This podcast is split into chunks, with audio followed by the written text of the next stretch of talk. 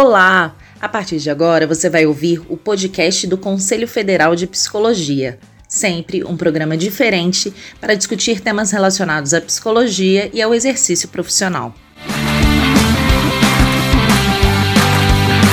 No episódio de hoje, você vai ouvir o diálogo especial sobre o tema Psicologia pela Preservação da Vida no Trânsito.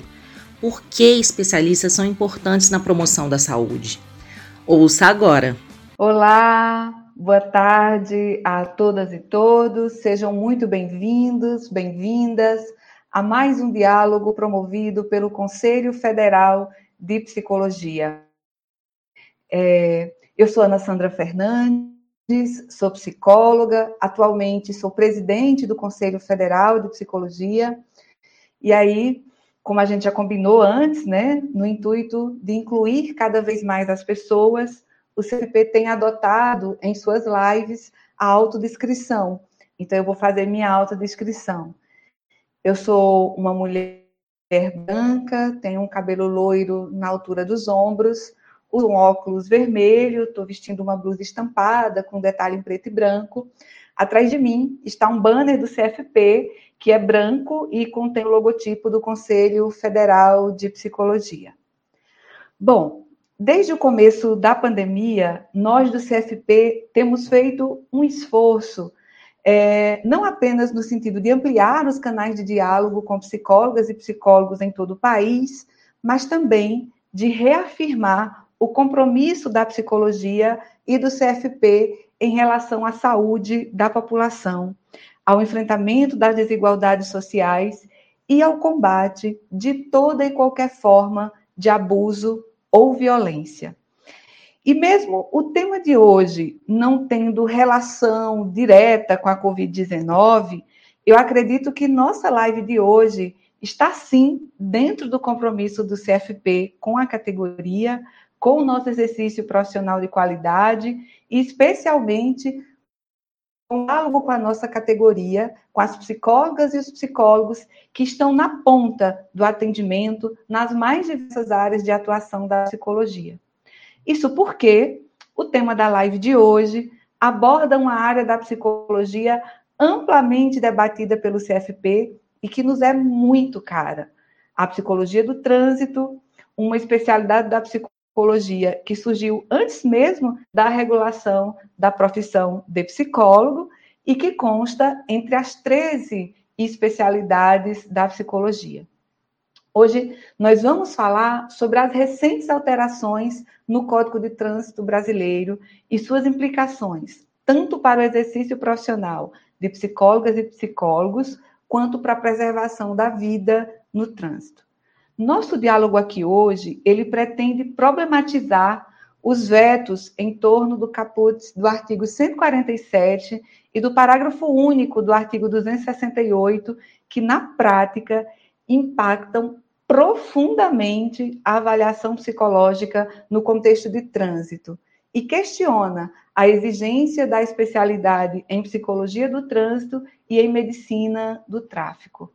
Nós da psicologia sabemos muito bem e defendemos isso, que a avaliação psicológica é de fundamental importância para a prevenção da violência e da letalidade no trânsito.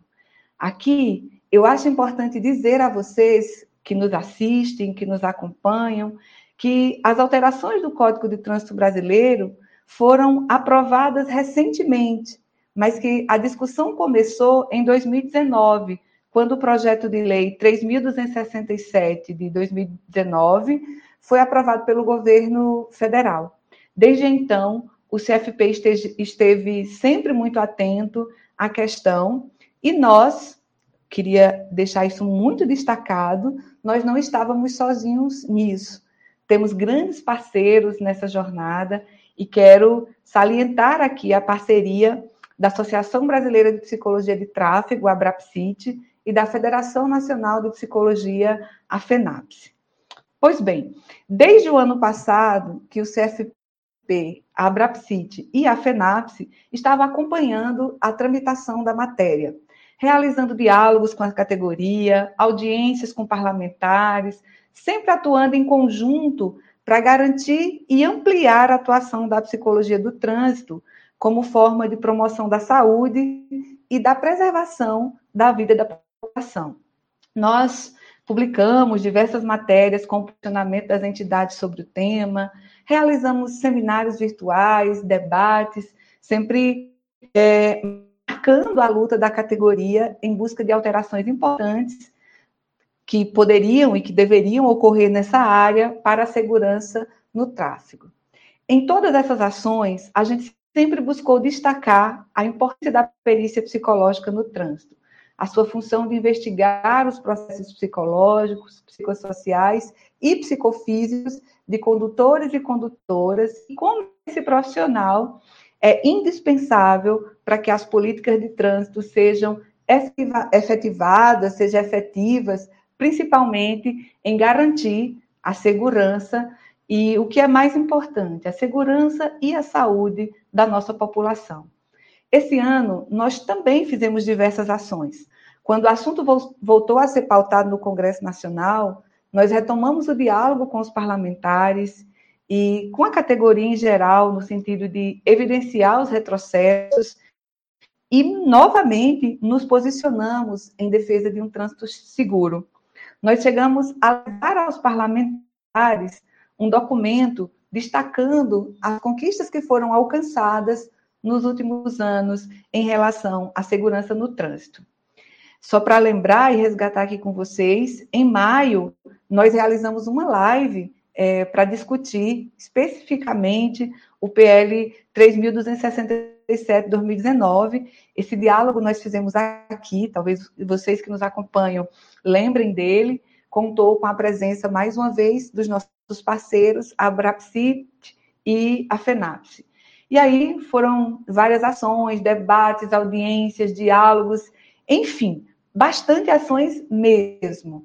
Eu apenas trouxe aqui um resumo dessas mobilizações que o CFP e as demais entidades fizeram sobre esse tema.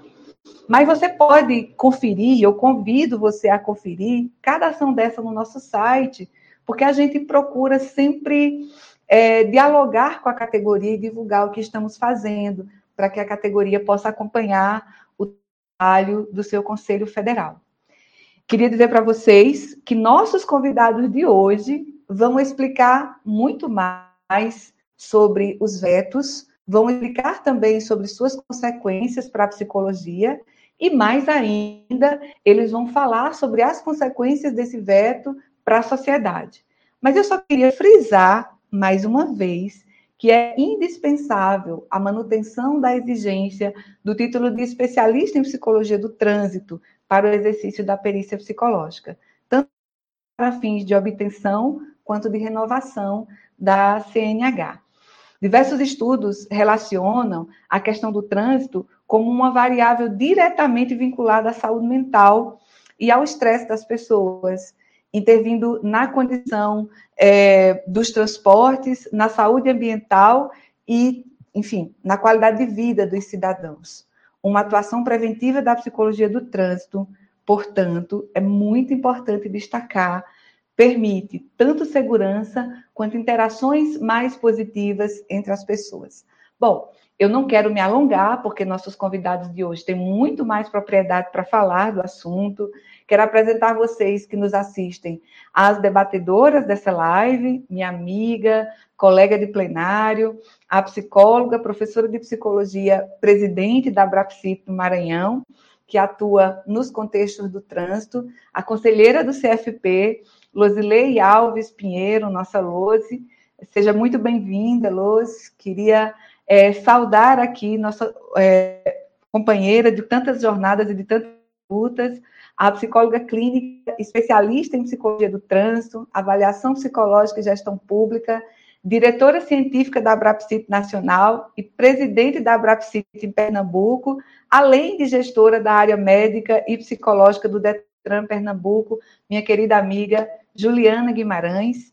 E aí, destacar aqui o nosso convidado, é, pedir licença, viu, Ju e Lose, é, para dizer que o, o, nosso convidado especial da nossa live, porque nós trabalhamos aí em regime de parceria já há tanto tempo, então destacar a presença do senador Fabiano Contarato. Né? Fabiano é senador pelo Espírito Santo, foi corregedor-geral do Estado, diretor-geral do DETRAN no Espírito Santo e delegado de delitos de trânsito. O senador já apresentou 11 projetos de lei para diminuir a impunidade no trânsito e assumiu 63 relatorias de matérias sobre o assunto no Senado Federal. Aprovou também emenda de sua autoria ao PL 3.267 de 2019, hoje a Lei 14.071 de 2020, é, o artigo 312b, que determina prisão para o motorista embriagado que matar ou lesionar no trânsito. É, senador Fabiano Contarato, Juliana e Luzilei, sejam muito bem-vindos, muito bem-vindas. Em nome do plenário do Conselho Federal, eu saúdo todos vocês e desejo a todos é, muito boas-vindas e já faço um agradecimento por vocês conseguirem um tempo para participar dessa live e conversar com a gente. Bom, antes de passar a palavra para vocês, eu quero rapidamente lembrar a todos e todos que nos assistem que essa live está sendo transmitida ao vivo e simultaneamente pelo Facebook, pelo YouTube, pelo Twitter do CFP. Peço aquelas e aqueles que puderem que, por favor, compartilhem essa transmissão, assim mais pessoas poderão participar conosco desse diálogo. É, vou então começar o nosso primeiro bloco. Queria chamar Lose, Lose, é, né? Vou falar assim. É, eu gostaria de começar com você, né? É, que você começasse contextualizando para a gente, né? O que, que, é a psicologia do trânsito, que a gente, psicologia no trânsito, que a gente fala tanto, por que, que ela é tão importante? Losilei, eu vou desligar meu microfone, queria só te pedir para você não esquecer de fazer sua autodescrição. Seja muito bem-vinda mais uma vez. Olá a todas e todos. Eu sou Luzilei, sou mulher negra, tenho cabelo castanho escuro na altura dos ombros. Estou usando uma blusa que é preta com estampado em detalhes vermelhos e brancos. Atrás de mim tem uma parede branca e um pedaço de um quadro branco. Bom, quero agradecer a todos também por estarem nos acompanhando. Essa é uma questão é, que é muito importante para a gente. Eu, como profissional da área da psicologia do trânsito, eu trabalho também credenciada ao Detran do Maranhão desde 2006. É, é muito importante para a gente ter esse espaço no Conselho Federal de Psicologia. É muito importante para a gente ter associações e outras entidades que estão aí é, nos apoiando nessa luta, né? Mas então vamos lá. É, a psicologia do trânsito, muito já se ouviu falar que ela veio com as demandas antes mesmo da psicologia se tornar ciência e profissão regulamentada no nosso país, né? Por isso que muita gente ainda conhece o trabalho da perícia psicológica como psicotécnico, né? Que a gente só a partir da década de 60 com a Lei 4.119 foi que nós nos tornamos ali profissionais psicólogos, né? Antes éramos técnicos. Bom, a psicologia do trânsito, ela é aquela área que vai estudar o comportamento humano nesse contexto que é tão caro, tão importante. Todos nós precisamos, né, nos mobilizar, nos deslocar, somos seres sociais. Então, ela estuda esse comportamento do indivíduo, ela vai tentar entender quais são os fatores internos e externos que estão ali numa disposição consciente ou inconsciente que vão determinar essas ações que esse indivíduo tem, né, nesse contexto. Então, ela estuda o comportamento com todas as suas implicações, como que influencia nos acidentes o comportamento desse condutor, né? Como é que que o estado psicológico dele pode é, facilitar ou não uma condução segura. Então, nós temos no Conselho Federal de Psicologia resoluções específicas. Uh, atualmente, a maior parte da categoria ainda trabalha com a perícia psicológica, mas nós temos diversas outras possibilidades de atuação. E a cada debate desse, parece que a população conhece um pouquinho mais da importância do nosso trabalho e nos dá essa possibilidade de ampliar. essas atividades, essa atuação e facilita a contribuição da nossa ciência.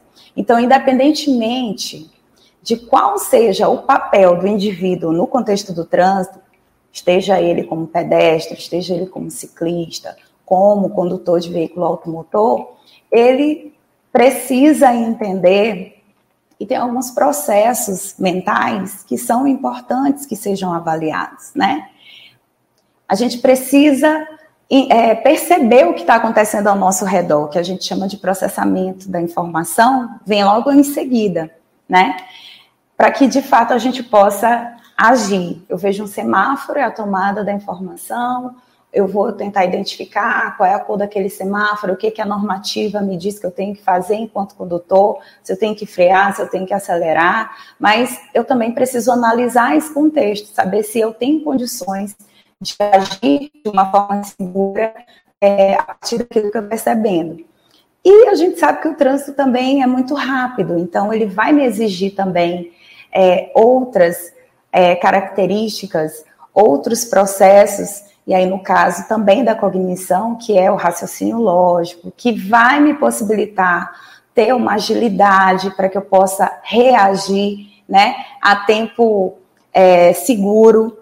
Então, a psicologia do trânsito ela tem uma infinidade de contribuições para que a gente possa contribuir com um trânsito seguro, né? Inclusive, para nós que somos psicólogos e que trabalhamos com a resolução 01 de 2019, a gente sabe que a gente precisa avaliar né, o sistema cognitivo comportamental, que a gente avalia a atenção, a memória visual, a gente avalia a inteligência, as questões de juízo crítico, que é exatamente isso que eu estava contando ainda há pouco, sobre como é que ele julga o comportamento dele nesse contexto do trânsito. A gente avalia traços de personalidade, a gente precisa entender quais são os níveis de agressividade, de impulsividade, né, que esse indivíduo naquele momento apresenta. Mas, infelizmente, a nossa atuação, ela poderia ser potencializada se a gente tivesse políticas públicas mais efetivas de educação para o trânsito, né? Porque essa é a proposta da psicologia. Não é só avaliar, né? A gente quer avaliar, a gente quer acompanhar, a gente quer humanizar esse contexto do trânsito. A gente percebe que ainda falta muito espaço para que a gente possa contribuir quando se fala de prestação de consultoria, assessoria nos órgãos públicos e privados, por exemplo. Né? A gente ainda tem uma certa dificuldade de participar melhor dos planejamentos das cidades, né, nos, nos, programas e projetos de mobilidade urbana e humana. A gente tem condições de é, otimizar essa nossa contribuição, colaborando com a justiça, atuando como peritos de reabilitação, readaptação.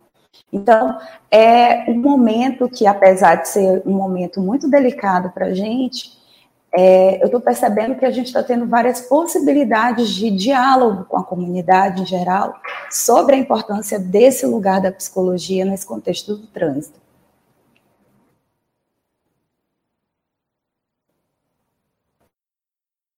Obrigada, Rose, pela sua primeira é, intervenção, participação aqui conosco.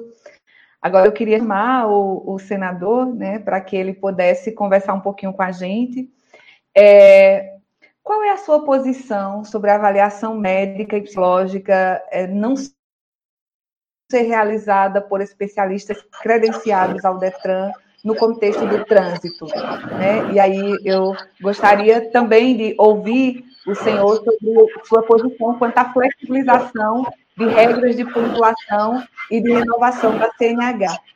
Estou é, desligando o microfone, só lembrando que seja feita a autodescrição. Bom dia, boa tarde a todos. Eu quero, inicialmente, meu nome é Fabiano Contarato, eu sou um homem branco, uso, estou usando óculos.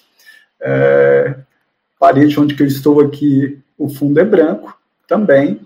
Tenho poucos cabelos, tenho os olhos claros, e eu estou muito feliz de estar participando desse encontro, porque eu estou assim. É... Eu, eu quero sempre demonstrar para vocês qual é o meu compromisso com o trânsito seguro. E o trânsito seguro passa efetivamente por pelo reconhecimento da necessidade do profissional, tanto o médico como o psicólogo, ter como um pré-requisito especialidade, seja em medicina no tráfego ou psicologia no trânsito. E falo isso com bastante segurança, porque eu passei mais de 10 anos da minha vida liberando vítimas fatais dentro do DML, vítimas de acidente de trânsito. Passei mais de 10 anos encaminhando vítimas de lesões corporais, eh, seja de natureza leve, grave ou gravíssima. Eu fiquei mais de 10 anos ouvindo das famílias das vítimas, que é são os únicos condenados hoje no Brasil, que sofrem pela dor da perda e pela certeza da impunidade, porque ninguém fica ou ficava agora com essa reforma que, graças a Deus, conseguimos é, aprovar um, um, nosso destaque, mas ninguém fica preso no Brasil por crime de trânsito. E o Brasil ocupa a terceira colocação em nível mundial em mortes no trânsito. E aí é o trabalho fundamental da psicologia, porque e um psicólogo com especialidade. Então eu sempre vou estar lutando e vou lutar com todas as minhas forças para a derrubada do veto do presidente e consequentemente a manutenção do artigo 147 para determinar que apenas médicos com especialidade em medicina do tráfego e psicólogos com especialidade em medicina no trânsito é que tenham a capacidade de fazer, de proceder esses exames. Eu quero aqui falar para vocês que, como delegado, eu não tendo a minha formação na área de psicologia, mas eu construí um, um projeto que eu intitulei um projeto humanizador. O que, que é isso? Humanizador. Eu consegui conciliar, como eu sou professor no direito há 21 anos, eu consegui convencer duas faculdades é, aqui na Grande Vitória para ceder alunos de psicologia, serviço social e é, direito, e fez esse projeto in, é, humanizador, colocando alunos de psicologia e serviço social dentro do DML, uma equipe que eu chamei equipe de acolhimento, que é o pior momento e o, que um pai ou uma mãe ou um, um filho, um avô pensa em procurar um ente querido, e é, dentro do Detran, três grupos de atendimento psicológico. Um destinado apenas para as famílias que perderam alguém no trânsito, para trabalhar o, luto. O outro grupo de atendimento psicológico para as vítimas que sobreviveram. Como trabalhar a autoestima de uma moça, por exemplo, que perdeu a função locomotora ou que está com uma deformidade permanente ou de um jovem que perdeu um, um membro, um braço ou uma perna. E um terceiro grupo de atendimento psicológico destinado ao motorista, porque muitas vezes, por exemplo, mulheres, quando eu, eu me deparava com um acidente de trânsito, a mulher ela não queria mais dirigir. Então, o Estado tem que prestar um serviço mais humanizador. Aliás, isso eu não estou inventando a roda. Isso é o artigo 37 da Constituição Federal, que diz que a administração pública é regida por princípios. Dentre esses princípios está a eficiência. Eu acho que falta no serviço público uma aquilo que eu reputo que é mais esse lado a, a possibilidade que você tem de se colocar na dor do outro, né? Se humanizar mais. Eu acho que é isso que, que falta. Por isso que eu, eu, eu, eu luto tanto pela especialidade do psicólogo é, ter a, a especialidade de psicologia do, do tráfego, do trânsito. Por quê? Porque eu faço paralelo com a medicina, eu faço paralelo com o direito, que é a minha formação. Se você procura um profissional do direito, ele tem a formação do curso de direito, todos têm igual. Mas você vai procurar um, se você tem um problema de família, um divórcio, um uso capião, você vai procurar aquele lá. Se você tem um problema é, tributário, você vai procurar um advogado tributarista. Um problema é, é, criminal, você vai procurar um criminalista. Se você tem um problema de, de acuidade visual, você vai procurar um médico oftalmologista. Se você tem um problema. É, na, você vê que até na ortopedia, hoje nós temos diversas especialidades. Eu mesmo me submeti a uma cirurgia que eu tive que ir para um especialista de quadril. Então, como é que na psicologia, que você trabalha com todas, você tem aí. Se você fizer, não precisa ser um psicólogo, mas basta você analisar que você tem psicologia social, psicologia jurídica, psicologia da, da família, você tem psicologia do trânsito, você tem inúmeros tipos de, de psicologia, ramificações e que você está ali se aperfeiçoando. E quem ganha com isso não é o profissional, é a sociedade. Nós tivemos exemplo aqui no Espírito Santo, eu, quando era delegado de trânsito, nós tínhamos uma vara especializada só de crimes de trânsito. Então, eu comecei a observar, mas só na Grande Vitória, não, não nos outros municípios não tinha. Mas você precisava ver a diferença. O juiz que estava lá e o promotor que estava lá, o defensor que estava lá, ele acabava se especializando, vamos dizer assim, naquela, na, só naquela temática, e isso era muito positivo. Ao passo que quando você pulverizava isso numa vara criminal, os juízes e os promotores falavam: ah, isso é acidente de trânsito, eu tenho mais, eu tenho furto, homicídio, estupro, estelionato, e aí banalizava aquilo que já é banalizado, porque ninguém fica preso por crime de trânsito no Brasil. Então, eu só queria que, perdão, me estendi um pouco e vou me colocar à disposição, mas contem comigo na manutenção do artigo 147. Coisa boa, senador. Muito obrigada por esse comprometimento é, que o senhor traz, não de agora, mas de bastante tempo com relação a essa pauta. Juliana, vou te chamar agora, né? Vou passar a palavra para você.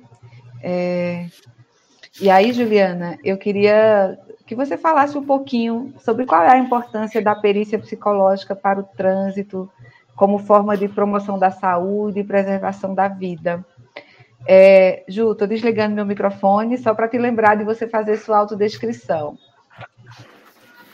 Boa tarde a todos, boa tarde, Ana, senador, Losilei e todos os participantes. Eu sou uma mulher branca, cabelo curto, preto, atrás de mim eu tenho uma parede salmão e um jarro de vidro de, de flores e estou com uma blusa estampada colorida. Ah, a perícia psicológica, né? Depois de, de, dessa declaração emocionante aí do, do senador, é sempre difícil a gente chegar porque é, o senhor apresenta de uma forma tão emotiva o, o, o, trabalho que a gente desenvolve enquanto psicólogo, que isso nos emociona, eu já lhe disse isso no seu gabinete. É, a perícia psicológica é um contexto que eu acho que a gente precisa fazer uma diferença. A gente precisa, não só como promoção da saúde, entender que o trânsito é um problema de saúde pública mundial. Então, quando a gente está falando aqui de psicologia, de medicina, a gente não está inventando a roda, não está fazendo uma defesa de categoria ou uma defesa de classe, não.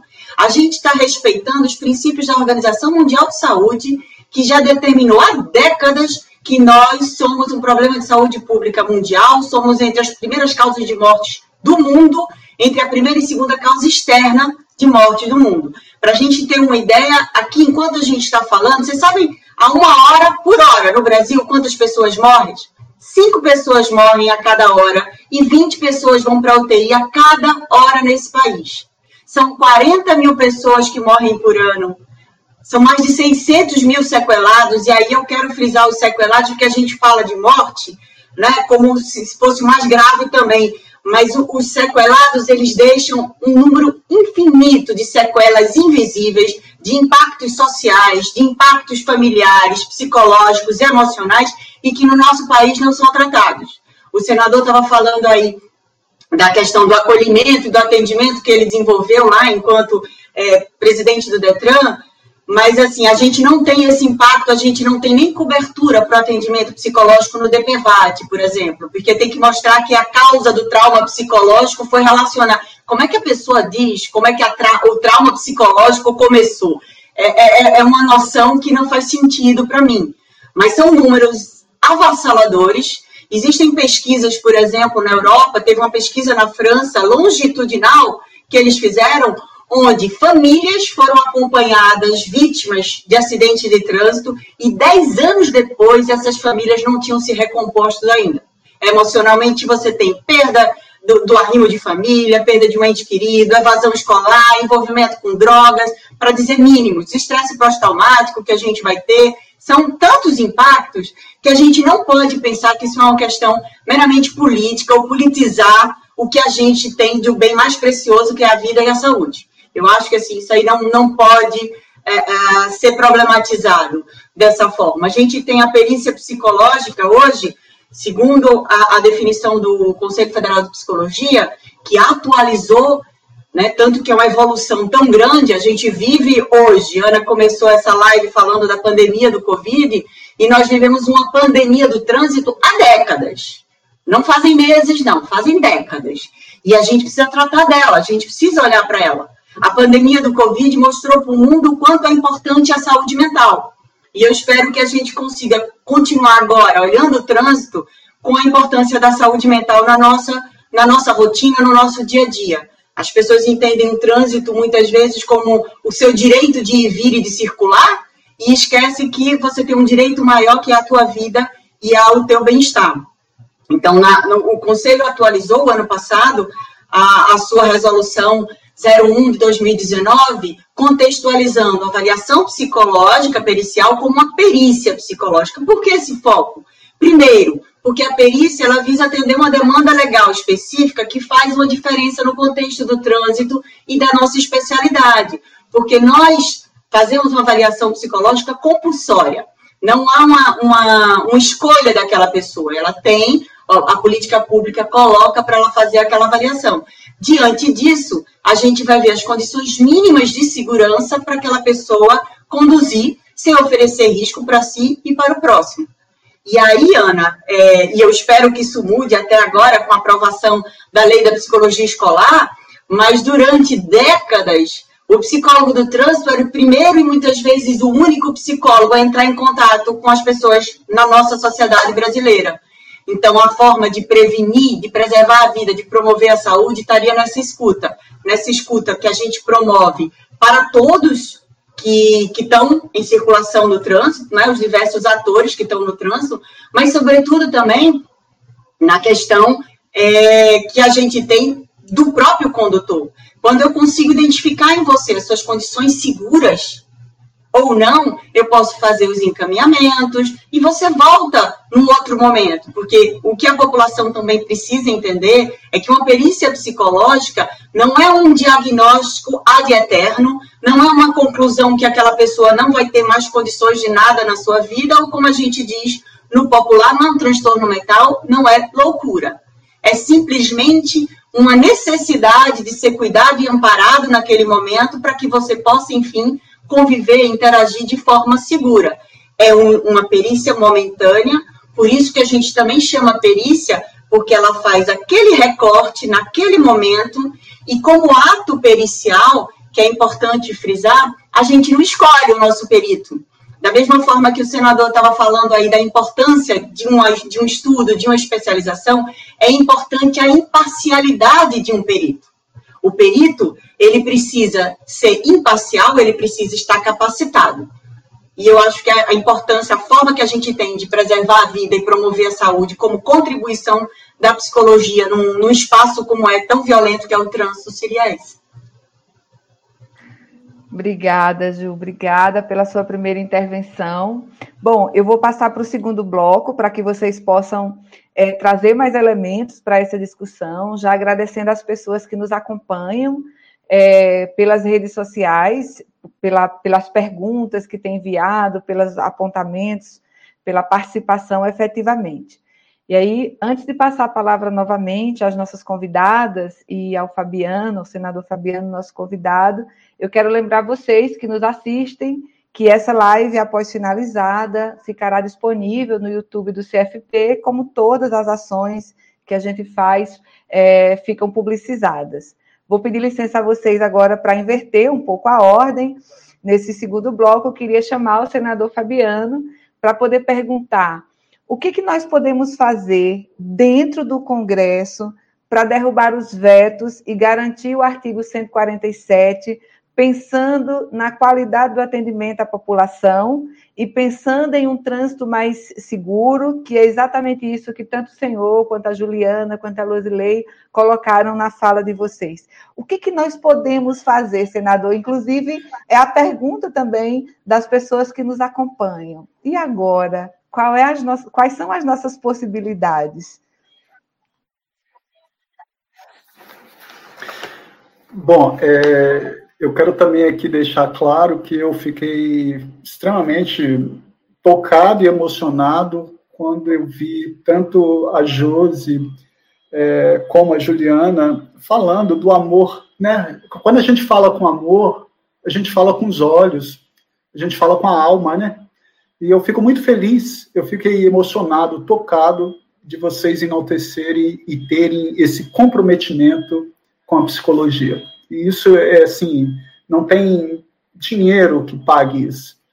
É, quero deixar claro também que vocês tocaram no assunto que, para mim, é a menina dos olhos quando fala em educação, quando falou na psicologia da educação. Porque já está no artigo 76 do Código de Trânsito, que a educação para o trânsito será promovida nas escolas de ensino fundamental, médio e superior. E, infelizmente, a letra da lei está morta. E agora, com a reforma, veio falar em escolinha de trânsito. Ora, isso é, isso é uma medida paliativa. O que nós temos é que, efetivamente, introduzir a educação. Mas eu já vou responder a pergunta, né, porque isso eu não posso deixar de falar. E também falar que eu, eu, eu não consigo entender, é, não é crível, não é razoável que o exame psicológico é o único exame no Código de Trânsito que tem validade eterna. Isso, isso não tem como. Nós estamos em plena pandemia, que você tem problema de depressão, você tem problema de síndrome do pânico, você tem problema, inúmeros problemas emocionais, e que agora a validade, que era de 5 anos, passou a ser 10, e que não vai ter a renovação do exame psicológico. Só, só ressalvados os, os motoristas que exercem atividade remunerada. Tanto é que eu fui, e aqui eu quero deixar claro, que eu fui relator de um projeto cujo autor é o senador Davi Alcolumbre, e já apresentei o relatório para determinar que toda renovação tem que ter exame psicológico. Isso já está apresentado. Se vocês pesquisarem no Senado, já tem essa, esse, meu, esse meu comprometimento. É, e, e, respondendo agora diretamente a pergunta, porque é uma resposta simples, nós temos é que convencer. Nós temos que tocar o coração. Vocês têm que efetivamente buscar os representantes é, de cada estado, de cada é, unidade da federação, tanto na Câmara dos Deputados como do Senado Federal, para olhar nos olhos e falar: olha, já chega de retrocesso. Porque o que foi feito no Código de Trânsito, vocês me perdoem, tirando essa, esse destaque que eu aprovei, que corrigiu uma, uma, uma, injustiça, porque ninguém fica preso no crime de trânsito, e eu não defendo prisão aleatoriamente, mas todos ali, pontuação, suspensão da carteira, que é de 20 pontos, passou para 40. E que você, se atingir 38 pontos, você pode fazer um curso online. Então você não vai ter a carteira nem suspensa. Você pode ter 78 pontos na carteira, ninguém vai ficar com a carteira suspensa. Eu tenho estudos que de 61 milhões de motoristas, nem 2% atinge 20%.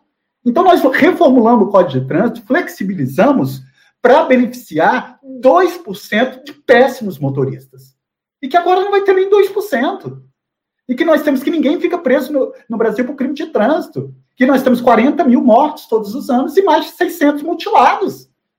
Então, quando a colega Juliana fala que é preciso ter um olhar para as pessoas sequeladas, é porque isso é de fundamental importância. Muda completamente a vida.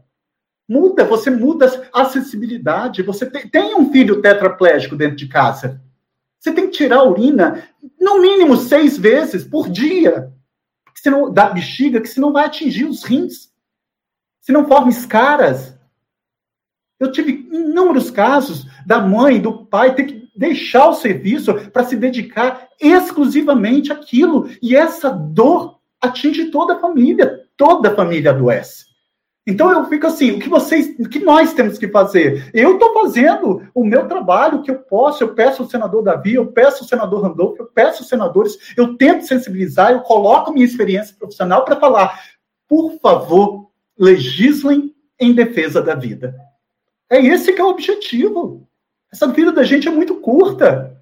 Mas qual vai ser a digital que nós estamos deixando para construir um Brasil melhor, um Brasil mais justo, um Brasil em que se preserva mais a vida, a integridade física e a saúde. Então, a minha, a minha, o meu pedido como ser humano, como cidadão, não como senador, é que vocês toquem no coração dos deputados federais, porque nós precisamos de ter maioria absoluta, e aí nós temos que ter 257 é, deputados federais e 41 senadores para a derrubada do veto. Eu acredito. O que me motiva é o sonho, é a esperança, a coragem. Porque se não foi isso, por que, que eu fui eleito senador? Eu costumo dizer que eu tinha duas missões na minha vida, que é ser servidor público e ser professor. Eu estou como senador. Isso tudo é efêmero. Mas o que, que nós estamos fazendo para construir um trânsito mais seguro, para preservar a vida, a integridade física e a saúde? Então eu falo, eu quero deixar isso mais uma vez. Platão falava que a sabedoria está na repetição. Que eu fiquei e estou extremamente tocado com o carinho que vocês, profissionais da psicologia, têm com o envolvimento com a psicologia do trânsito. Eu quero sempre me colocar à disposição e falar para vocês que eu estou incessantemente lutando no Senado para a derrubada desse veto. E não só no Senado, eu tenho colegas deputados federais que eu também tenho tido esse trabalho. Podem contar comigo e que Deus nos abençoe. Senador Fabiano, é muito importante escutar o senhor falando isso, assim. Tem algumas perguntas que chegam perguntando o que, que o CFP tem feito né, para a derrubada desse veto. E a gente tem feito um pouco isso do que o senhor está falando, né? Mobilizando os estados, chamando os conselhos regionais para tensionar, para chamar a atenção dos parlamentares nos seus estados, nas suas bases de psicologia. Não é nada disso é a perspectiva da importância, é, de dizer que a avaliação psicológica não é um processo é, é, que eu faço uma avaliação hoje, esse processo não é estático. Ele é um processo extremamente mutável, porque o ser humano é mutável. Então, a gente nunca diz no, no, no laudo de uma avaliação psicológica que uma pessoa é a gente diz que uma pessoa está, entendendo que ela está hoje, pode não estar amanhã, daqui a uma semana. Por isso que esse processo não pode ser um processo engessado no tempo e no espaço. E aí eu acho que o senhor fala uma coisa muito importante, que é chamar para cada um de nós, psicólogas, psicólogos, para a sociedade em geral, para os parlamentares, senadores, chamar a atenção da responsabilidade nas nossas ações, nas nossas decisões está escrito a responsabilização por tantas vidas, a responsabilização por um trânsito é, mais seguro, e acho que essa é uma medida de saúde muito importante. E se o futuro pudesse nos perguntar o que a gente fez por isso, eu quero ter a consciência tranquila, queremos ter a consciência tranquila de que fizemos tudo o que estava ao nosso alcance para efetivamente tentar sensibilizar para dizer o que todos vocês têm colocado, né? Que essa é uma questão séria, que nós estamos falando de vidas, nós estamos falando é, de, um, de um fator extremamente grave na sociedade, que é a quantidade de pessoas que perdem a vida ou que ficam com sequelas em decorrência de acidentes de trânsito nesse país. É, Ju, queria chamar você novamente para te perguntar, né, sobre os comportamentos de risco no trânsito onde pode se observar, inclusive nos noticiários cotidianos, cada dia mais violência, agressividade desproporcional e incidentes com veículos como meios para as agressões. Eu queria dizer, perguntar assim, tudo isso pode ser evitado? Né? Como é que você analisa a contribuição da psicologia do trânsito nesse processo?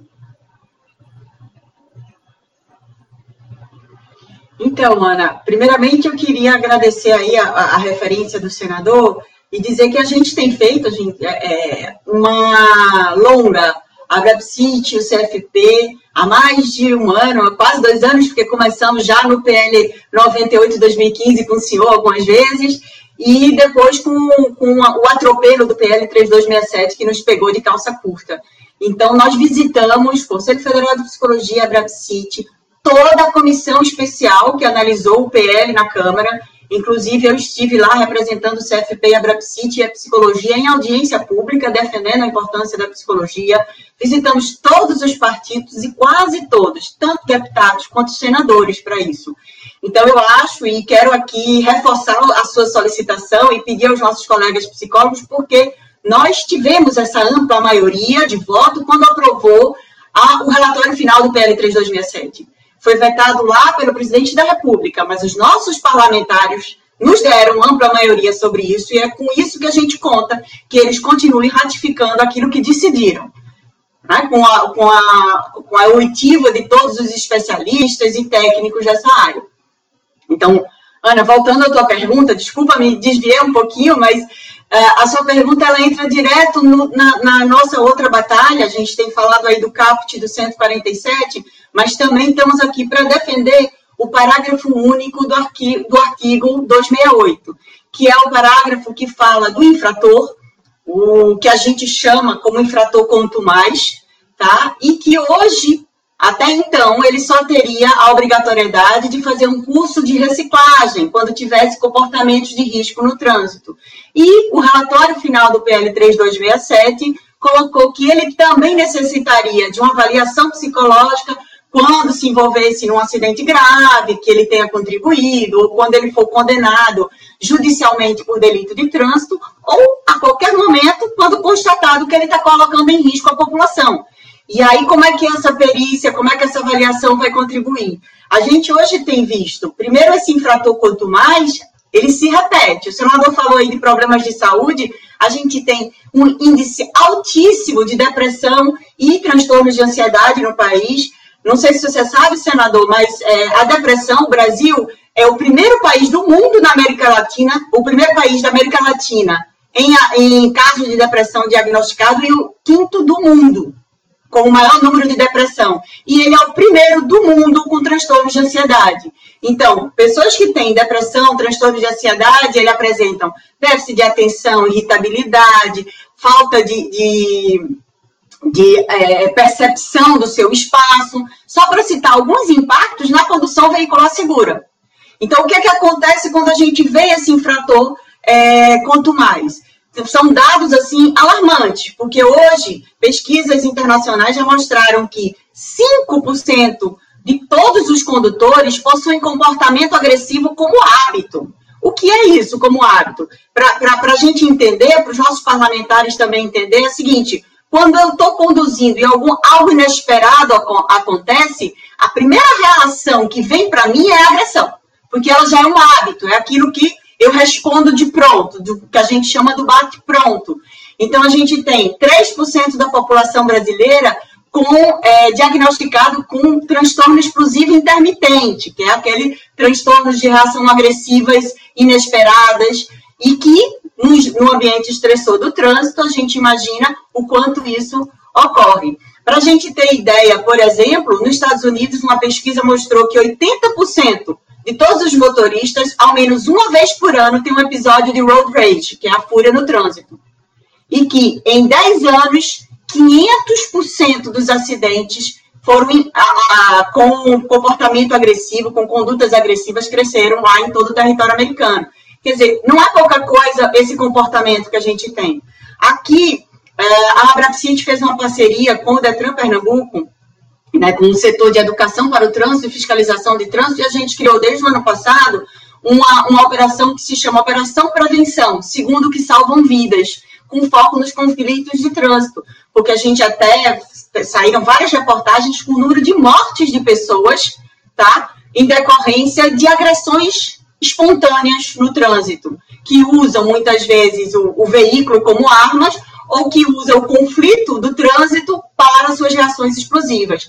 Então, a psicologia pode prevenir e cuidar disso através de uma avaliação, através de uma intervenção psicológica, como já é feito na Europa, para aqueles condutores infratores em vários países da Europa, quando você tem suspenso o seu direito de dirigir, alguns mais graves, outros menos graves. Tem aqueles que, quando você comete uma infração grave, você já tem suspenso o seu direito de dirigir e só volta após um, um, uma mudança comportamental, após um trabalho psicológico.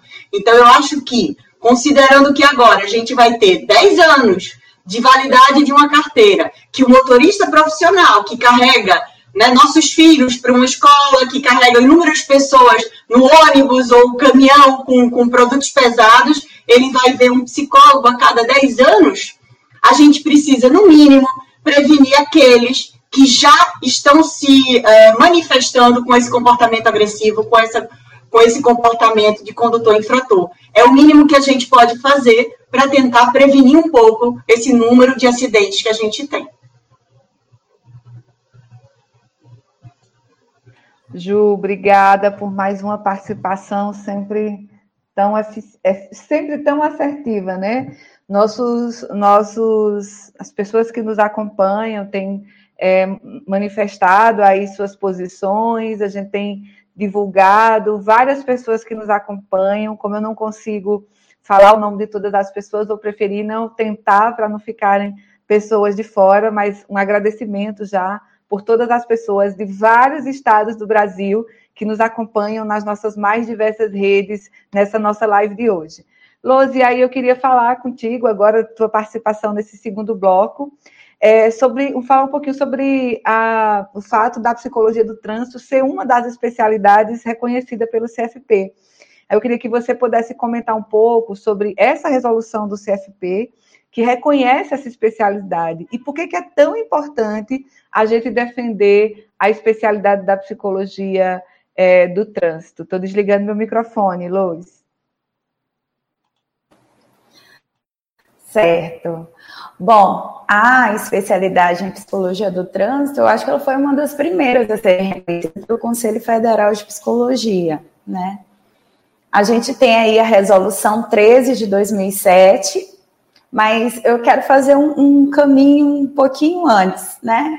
Que é falar mesmo da nossa graduação, quando as pessoas perguntam, eu falo pessoas, os candidatos que vêm aqui, né, realizar os processos de CNH, eles sempre perguntam, mas por que, que tem que ser o especialista? E eu sempre faço uma reflexão com eles. A nossa ciência e profissão ela é muito ampla e ela é necessária em todos os contextos, mas cada contexto tem a sua particularidade. E no nosso curso de graduação, a gente ainda tem ainda uma certa dificuldade de ter espaço enquanto psicologia do trânsito, né, nas disciplinas. Então, as discussões que envolvem as temáticas de trânsito no processo de graduação ainda são muito superficiais, né? Então, a gente entende que já existe a especialidade reconhecida pelo Conselho Federal de Psicologia, mas na grade curricular o espaço ele ainda é muito pequeno. É, de dois anos para cá, a gente já percebe a inclusão dessa disciplina na grade, mas ainda como optativa. E os próprios graduandos, por falta de conhecimento, por acharem que o nosso trabalho é apenas a, a perícia psicológica, não se interessam em escolher. Então, eu sempre digo que, quando eu estou dando a disciplina de psicologia do trânsito, primeiro dia de aula dos alunos, eles estão ali um pouco desanimados.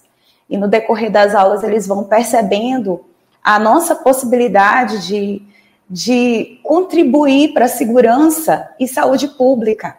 Eles percebem a importância dessa nossa atuação e eles começam de fato a se empenhar e eu acho que esse é o caminho, né? A gente ainda tem um processo que também é importante falar aqui das normativas que vão para além do Conselho Federal de Psicologia, né? Então, a gente tem ali um, um, uma grande, um impulsionar da psicologia do trânsito quando o CONTRAN, ele publicou a resolução 267 de 2008, né?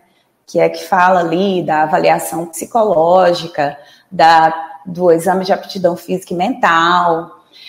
Por quê? Porque ali naquela resolução é, foi estabelecido que após acho que era fevereiro de 2013, apenas os psicólogos que tivessem o título de especialista em psicologia do trânsito, que fosse reconhecido pelo Conselho Federal de Psicologia, é que poderiam atuar na área.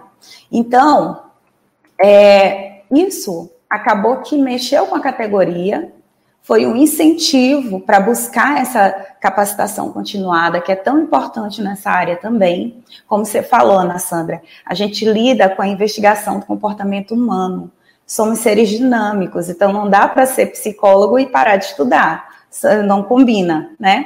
E no trânsito também a gente tem muitas demandas específicas e que vão se ampliando não só para o condutor, mas principalmente para a família, que é o que a Juliana estava trazendo.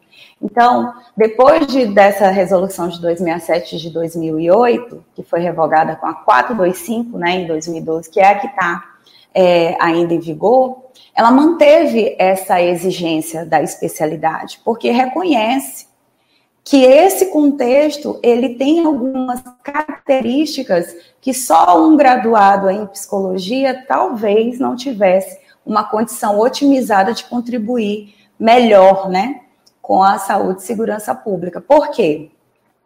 Porque no trânsito a gente está falando é, de uma possibilidade de risco eminente para todos, né? Todos nós somos pedestres. Então, acho que é importante a gente lembrar que o nosso próprio código de ética ele traz algumas é, é, alguns princípios, né, que são fundamentais para a gente, que fala da nossa responsabilidade com essa busca de aprimoramento contínuo, né?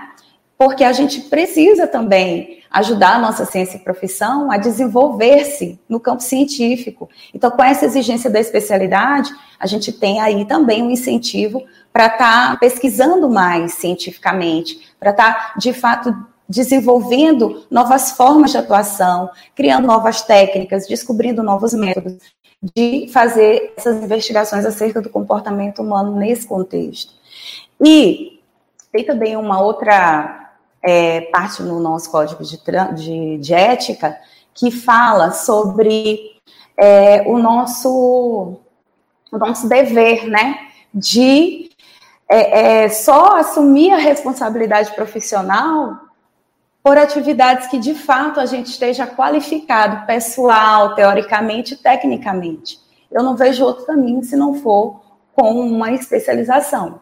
Então, essa, esse título de especialista, de acordo com a resolução 13 de 2007, ele diz que você pode incluir é, o seu título de especialista de duas formas, né? Ou prestando o concurso de provas e títulos, que é estabelecido pelo Conselho Federal de Psicologia ou fazendo uma pós-graduação reconhecida pelo MEC, que isso passa por toda uma análise no seu conselho regional e após aprovação isso é incluído na sua carteira de identidade profissional.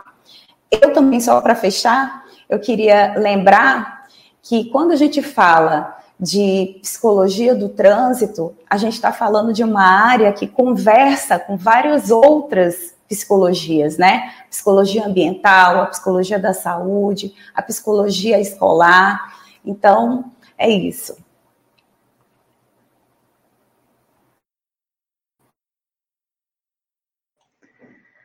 Que ótimo, Luz. É isso mesmo. Você nos lembrou de vários comprometimentos éticos que a gente assume ao se tornar psicólogo e que vale aí para todas as áreas da psicologia, né? É, Gente, nós estamos chegando no final da nossa, da nossa live, né? E aí a gente vai se encaminhar para o nosso bloco final. Agora eu vou devolver a palavra aos nossos convidados para que possam fazer suas considerações finais. E aí vou pedir mais uma vez licença para inverter a ordem das falas. Ju, queria começar com você para que você possa fazer suas considerações finais. Então, considerações finais são difíceis numa temática dessa, viu? Na frustração e o, e, e o desespero que estamos, é, é, fica complicado.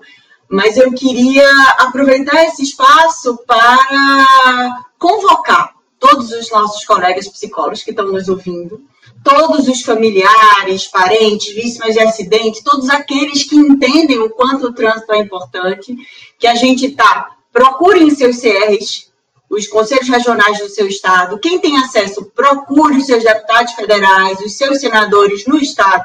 Estamos em ano eleitoral, a gente precisa cobrar os nossos representantes para que eles de fato nos representem. E cuidar da saúde e da vida é mais, é, é mais do que uma grande representação que a gente necessita desses nossos é, representantes lá parlamentares.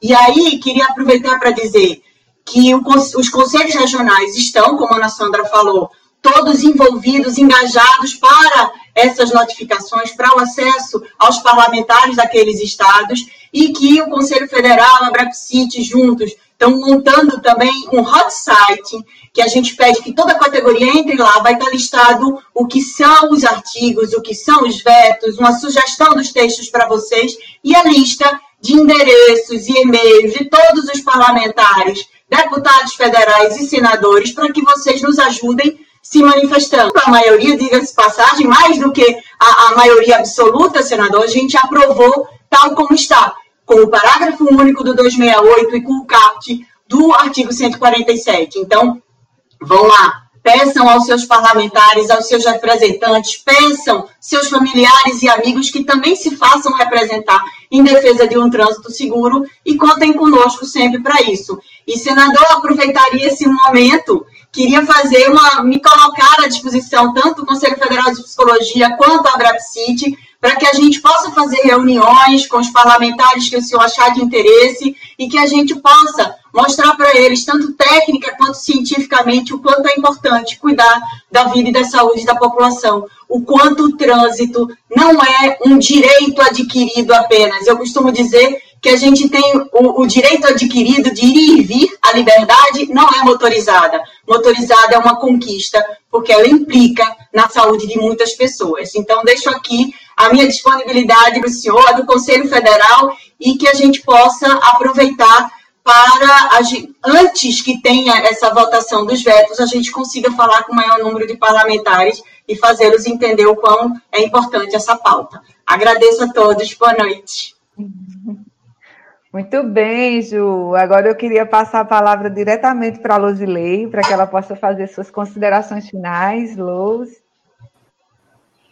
É, aqui nas considerações, eu vou só chamar a atenção dos colegas para uma questão, né? Eu também era muito desmobilizada e foi o trânsito que me trouxe para esse lugar de querer estar junto. Antes eu brigava sozinha para ter voz junto ao Detran do meu estado, né? Que tinha uma direção muito atarefada, não tinha tempo para conversar com os psicólogos, só com os médicos. E a partir do momento que eu entendi que quando a gente se junta, a nossa voz chega, muita coisa eu consegui aqui no Maranhão com as minhas amigas e amigos de luta. Não adianta a gente ficar correndo cada um para um canto, não. A gente tem que se unir e eu acho que o caminho que o senador tanto coloca aqui, que a gente precisa mobilizar os nossos representantes, é um caminho que a gente precisa fazer. É diferente quando o tá escuta do profissional que está ali na ponta, por que, que ele faz, como ele faz, qual é a necessidade de que faça esse tipo de, de avaliação. É diferente do que ele escutar ou receber uma carta né? Então tenham esse movimento. Aqui a gente tem tido bons resultados com isso. E lembrar também que me parece que às vezes a gente não consegue ouvir, né? O Conselho Federal de Psicologia, desde o ano passado, incansavelmente, semana a semana, e eu sou testemunha de ver Juliana, Patrícia, Fabiana Rueda, Alessandra, eu participando ali junto com os parlamentares semanalmente a Juliana foi incansável. Nem sei se a Juliana consegue dormir, né? Mas assim, estivemos presentes e enquanto categoria a gente precisa se fazer presente. Vai, conversa com o teu representante, leva a equipe aí do teu estado, vai lá no gabinete, mostra que a psicologia não somos um em uma clínica, se duvidar, acho que nós somos a segunda maior categoria de especialistas registrados no conselho de classe. Então, nós temos voz, a gente só precisa se articular melhor. Né? Eu percebo até pela questão de, de como é que os parlamentares começam a ver o nosso trabalho entre o momento que a gente entra para conversar e o momento que a gente sai. Então, minha gente, essa é uma luta nossa, que não é de reserva de mercado, que a gente está lutando pela vida. Todos nós somos pedestres, todos nós estamos no trânsito. E a gente precisa saber que trânsito a gente quer e que trânsito que a gente está fazendo. Também com o nosso compromisso profissional no dia a dia, de que forma que nós estamos avaliando. Obrigada, Lúcia, pela tua participação. Convido agora o senador Fabiano para fazer suas considerações finais. Bom, eu quero agradecer e falar que podem contar comigo, isso é, é, redundância, vocês sabem disso, que eu vou estar lutando pela derrubada do veto, não só para a manutenção do artigo 147, mas também do 268. Mas eu queria deixar nas minhas considerações finais uma fala mais do meu coração. E essa fala do coração é porque eu gostei quando a colega falou assim que dirigir, dirigir não é um direito. Dirigir é um privilégio. Existem legislações em outros países que falam o privilégio de dirigir. Por isso que o nome da primeira habilitação é permissão, porque o Estado é um permissionário. E como o Estado falha na fiscalização, como o Estado falha na educação, e como o Estado falha na legislação, eu queria fazer simbolicamente uma chamada. Uma chamada como se fosse uma sala de aula de pessoas que já não estão entre nós. Em nome delas, que eu quero fazer essa minha conclusão. Joyce, Jamile, Ricardo, Maicon, Pedro, Jussara, João, Henrique, Sandra. Ninguém está aqui para responder por eles. Mas, em homenagem a eles e todas as vítimas de acidente de trânsito e todas as famílias, eu ouso falar o que o poeta inglês Alfred Lord Tennyson, não, W. H.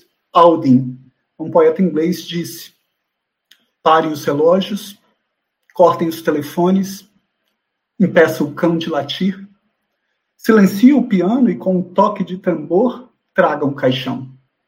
Vêm os pranteadores, voem em círculos o avião no céu escrevendo a mensagem, ele está morto.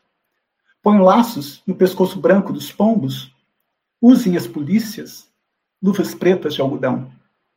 Ele era meu norte, meu sul, meu leste, meu oeste, minha semana de trabalho, meu domingo de descanso, meu meio-dia, minha meia-noite, minha conversa, minha canção.